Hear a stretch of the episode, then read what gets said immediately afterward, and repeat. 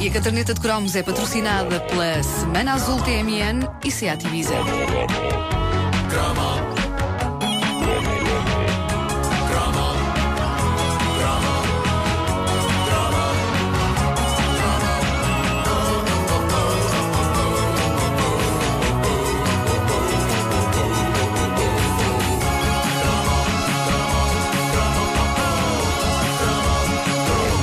A mosca. Ah, adorei! Não sabes se eu É vou falar. tarde. Sabes se eu vou falar de, Ah, de não uma é? mosca. Não é de- na- Ah. ou de um filme, mas é de um filme por acaso. Eh, a Mosca é o extraordinário filme de terror de 1986, realizado por David Cronenberg e protagonizado por um Jeff Goldblum em decomposição. É um grande filme da minha vida por mais do que uma razão. É um grande filme porque é um grande filme e sempre há de ser, mesmo que agora façam uma versão nova, como parece que está pensado, mas. É um grande filme porque foi, na minha vida, um daqueles momentos de quase perda de virgindade. Espera aí. Não no sentido literal. Não no sentido literal. Explica como é que consegues fazer esse- essa Eh, relação Porque da mosca para- com perder a virgindade. é, é no sentido metafórico. Uh, vamos cá ver. Eu nem sequer fui ver a mosca com nenhuma miúda. Fui com um grupo de colegas rapazes de escola. Até porque não, não é um filme a ver com Porque- miúdas. Ah, desculpa então, eu adorei Não, a- filme, a ideia- Não, mas não é um espera, filme para, espera, o- para, para o engate. Havia a ideia de que o terror era uma coisa de machos, quando na verdade não há filme melhor para tentar a sorte com a moça amada do que um filme de terror. Aprendam isto, petizada. Eu sou o doutor, eu sou o doutor Amor. Eu sou o O doutor Marco Amor. não dura para sempre. Ah, é nos filmes de terror que elas procuram. Uh, para a Wanda não ouvir. É nos filmes de terror que elas procuram a proteção de um homem. E é também nos filmes de terror que um homem pode dar essa proteção efetiva. Porque, ao contrário do que acontece, por exemplo, num assalto, num filme de terror ninguém nos faz mal, porque aquilo é tudo a fingir. E está tudo a acontecer no ecrã. Por isso, é a demonstração ideal de coragem e masculinidade. Ideal e pronto, cobarde também. Mas às vezes a cobardia é subvalorizada. A cobardia é, no fundo, um sistema de preservação da espécie. É ou não é? Vamos acreditar que sim. O vosso silêncio, pronto, quem cala consente. Exato. Mas pronto, a mosca foi eh, vista por mim. Foi mesmo um inseto. Não, o, o- o filme foi visto por mim na semana em que estreou, em 1986, no Cinema Londres, em Lisboa. E foi oficialmente o primeiro filme de terror que eu fui ao cinema ver. Eu via muita coisa de terror, mas em casa, no bom velho VHS, ou então naquelas sessões noturnas da RTP ao sábado, onde passaram clássicos como O Exorcista. Eh, ver em casa filmes de terror, por um lado, era uma experiência mais segura, não é? O ecrã mais pequeno. Mas não tinhas medo Uma pessoa de- podia parar o o VHS e isso. Com a luz desligada, não, tinha, não tinhas medo depois de ir para o quarto? É isso, Epá, eu sobretudo quando vias à noite, quando vias à noite, porque a paragem seguinte era a cama. Epá, assim, quando, não ia- quando era o Alien, o primeiro Alien. Epá, que Claro. Passava noites sem dormir. E sair de um filme de terror diretamente para o mundo dos sonhos é tramado. Ver no cinema tinha a tortura de todo o horror estar ampliado num ecrã enorme, de não podermos fazer uma pausa. Não se pode dizer ao projecionista: Ai, faz- para isso, faz favor.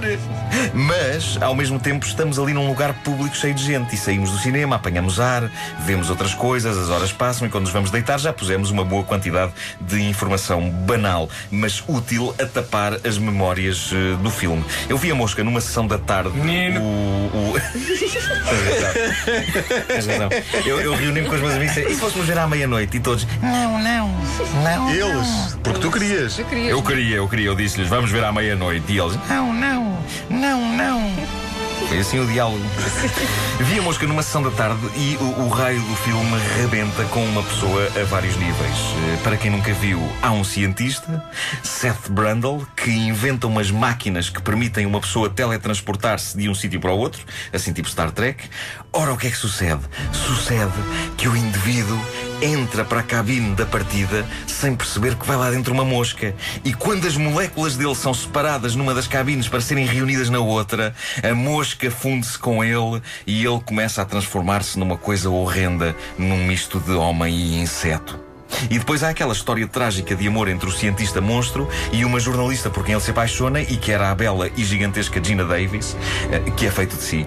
E aquilo acaba horrivelmente mal. É uma tragédia e é belíssimo e é nojento e é erótico. E aquilo, para um rapaz de 15 anos, tímido e recatado, fascinou-me e ao mesmo tempo, quando eu cheguei a casa e os meus pais me perguntaram se eu tinha gostado, eu sentia-me sujo.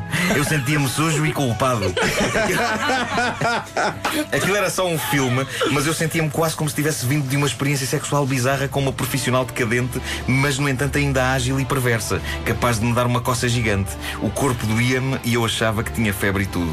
As cenas arrepiantes sucedem-se no filme. Numa delas, a Gina Davis sonha que vai dar à luz o bebê do Jeff Goldblum e no sonho sai de dentro dela uma larva gigante de mosca. Ai, caneco. Bom, lembro-me que quando saímos do cinema estávamos incapazes de proferir uma palavra que fosse. Um dos meus colegas tentou fazer humor, como sempre nestas alturas. eh, Ele disse: Nunca mais matam nenhuma mosca. E outro respondeu-lhe, o que ainda foi mais deprimente, dizendo: Não, pelo contrário, temos de as matar para que isto nunca aconteça. Mas que amigos eram eles? Eh. Tinham todos óculos. Tinham todos óculos. Vá lá. Daí essa voz. Comportem-se. Claro. Mas eu tinha o óculos só que falava assim. Claro. Não, Nestas reconstituições vocês vão ver que a minha voz é sempre grossa. Meu Deus. No dia seguinte, na escola, houve desconforto. Todos nós que tínhamos passado pela mosca, eh, nós nem conseguíamos bem olhar nos olhos uns dos outros. E eu orgulho-me de ter quebrado esse silêncio em torno da nossa experiência traumática quando lancei um tema de debate que ainda hoje me parece pertinente. Eu disse, pessoal, e isto aconteceu-lhe por ele ter entrado na cabine com uma mosca. Agora imaginem se ele entrava na cabine com um cão. E há um colega meu que diz: Ah, um cão ele via antes de ligar a máquina. E então abria a porta e punha-o fora. Show, cão, show, porque o cão é grande. E eu não largava, dizia: Pá, então e se ele entrar com um cão pequeno, tipo um chihuahua? E esse meu colega continuava com o braço de ferro: Não, chihuahua, tu percebias que estava lá contigo, porque os chihuahuas fazem imenso barulho. Mas eu ali sempre a dar: Não, se o chihuahua estivesse a dormir, não fazia barulho nenhum. Ora, ora, como vi, Houve agora. por este tipo de Sai. debate. Queremos o Marco Laval. Marco Laval agora. Personagem. Como bem por este tipo de debate, a mosca deixou-nos a todos a um grão da loucura e do possível internamento. É um dos filmes da minha vida. Fez de mim um homem e do Jeff Goldblum um inseto. Como é, como é que se inicia, como é que se dá início à transformação? Crescem aqueles três pelos. Crescem três pelos. E eu pensei, ah, que inveja! Ah, danado que estás com pelos! Mal eu sabia que eram os pelos da mosca.